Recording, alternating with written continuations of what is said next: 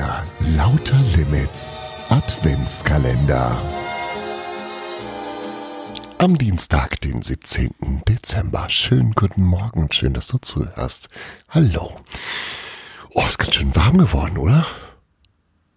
Ja, ich glaube, es gibt keine weiße Weihnacht, sondern eher heiße Weihnachten dieses Jahr. Mal gucken. Ähm, heute ist der 17. Dezember und das ist der Ahornsirup-Tag. Hm, ja, weiß ich nicht. Da fand ich das gestern mit dem schokoladenüberzogenen Lebensmittel von irgendwie besser. Ähm, falls du Vivienne heißt oder Brunhilde, dann hast du heute Namenstag.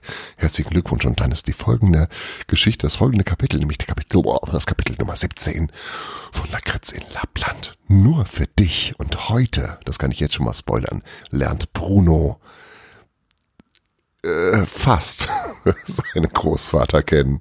Es ist unfassbar, wie lange das alles sich hinzieht, ja. Kapitel 17, los geht's. Kapitel 17 Da war er plötzlich. Der Weihnachtsmann. Ganz traditionell natürlich, mit langem weißem Bart und im roten Mantel mit weißem Pelzbesatz. Nur die Mütze die riss er sich gerade vom Kopf, warf sie auf den Boden und fing an, sich die Haare zu raufen.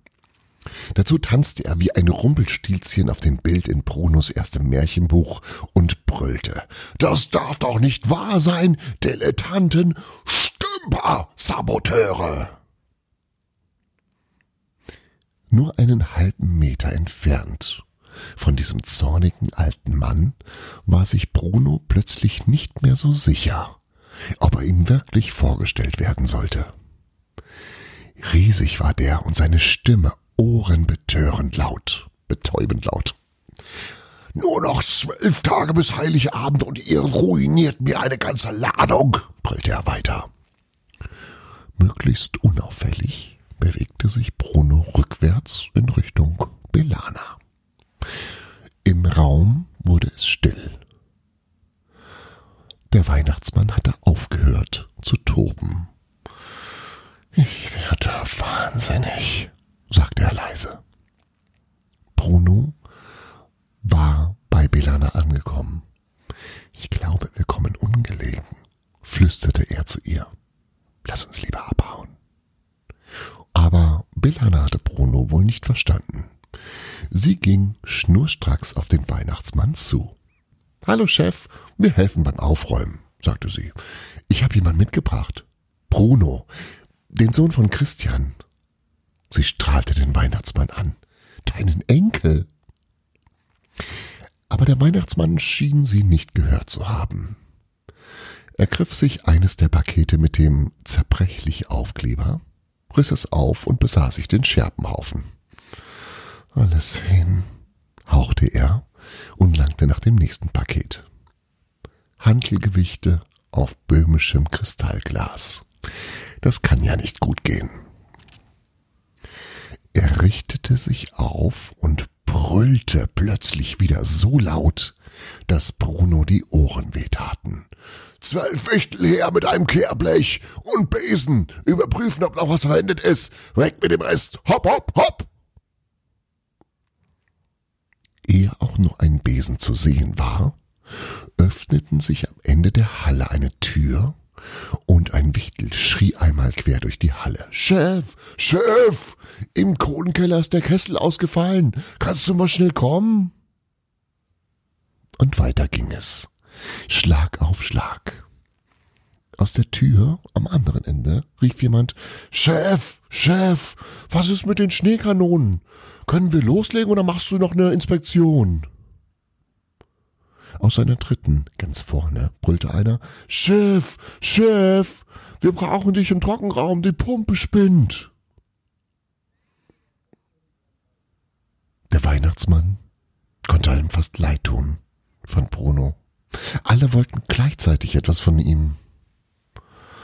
Da stand er und murmelte, ich werde noch wahnsinnig in diesem Irrenhaus. So gesehen war es natürlich unklug, dass Belana wieder anfing. Weihnachtsmann, hörst du bitte kurz zu? Dein Enkel ist hier, Bruno, von ganz weit hergereist und äh, könnt ihr nicht woanders spielen? unterbrach sie der Weihnachtsmann zornig. Für heute ist schon genug passiert. Raus mit euch, Abmarsch!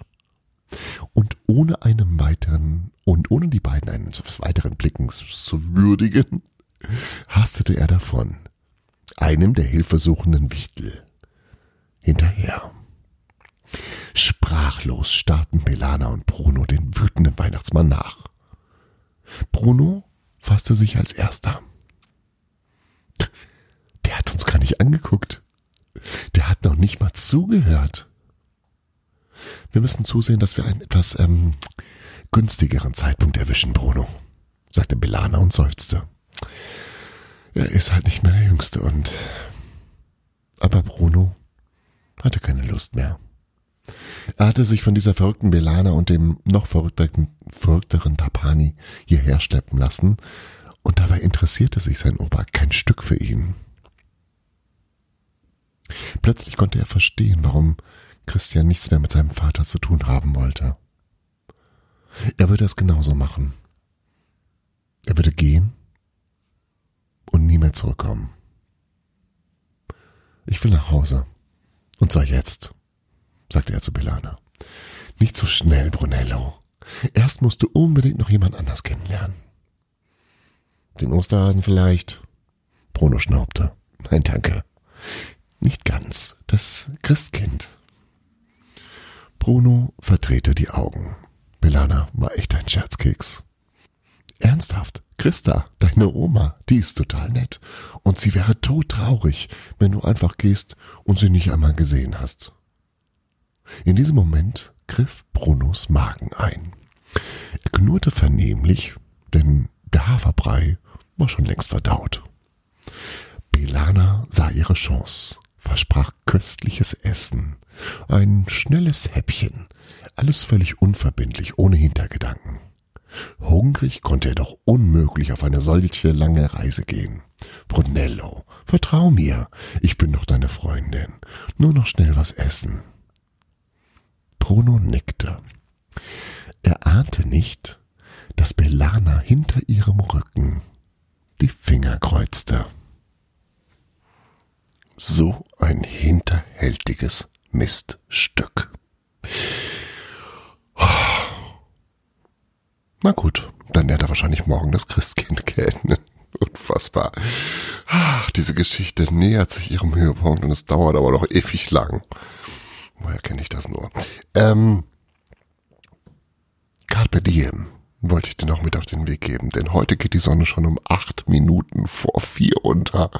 Um acht Minuten vor vier ist schon Sonnenuntergang. Also bis dahin hoffe ich, dass du noch ein paar Sonnenstrahlen abbekommst und wir hören uns morgen früh im Stockdunklen wieder ab 6 Uhr zum 18. Kapitel von Lakritz in Lappland. Bis dahin wünsche ich dir eine wunderbare Zeit. Das war Lauter Limits, Frühglück. Und nicht vergessen, jeder Tag ist eine neue Chance, das zu tun, was du möchtest. Friedrich Schiller. Morgen früh, wenn Gott will, wirst du wieder